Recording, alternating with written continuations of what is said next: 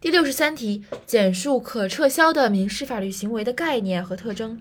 这道题运用的方法是概念拆解的方法，所以先应该看一下概念。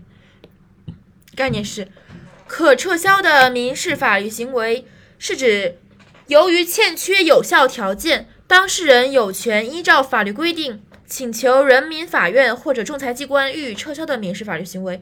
这跟前面的那个无效民事法律行为的概念非常相似。首先，它也是指它缺了啥，就是缺欠缺有效条件，而不是说不具备有效条件。然后，它的这个内容的一个一个简单的概括，就是当事人有权依照法律规定，先是依照法律规定请求需要撤销嘛，请求人民法院或者仲裁机关予以撤销，需要人民法院和仲裁机关来撤销定性的法律行为。再来一遍。可撤销的民事法律行为是指由于欠缺有效条件，呃，当事人有权依照法律规定请求人民法院或仲裁机关予以撤销的民事法律行为。而它的特征呢，就是进行一个拆解。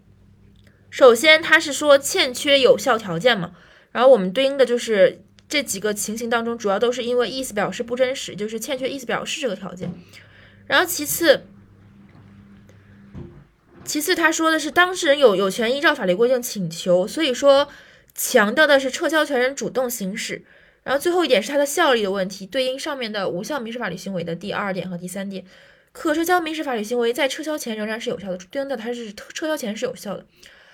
呃，所以前三前这三个特征就比较好记。第一点，可撤销的民事法律行为主要是由于意思表示不真实。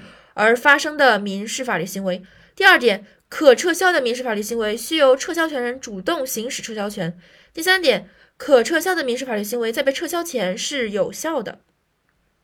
总结概念：可撤销的民事法律行为是指由于欠缺有效条件，当事人有权依照法律规定请求人民法院或仲裁机关予以撤销的民事法律行为。三个特征：第一点，意思表示不真实。可撤销的民事法律行为是，主要是因意思表示不真实而发生的民事法律行为。第二点，可撤销的民事法律行为需由撤销权人主动行使撤销权。第三点，可撤销的民事法律行为在被撤销前是有效的，仍然是有效的。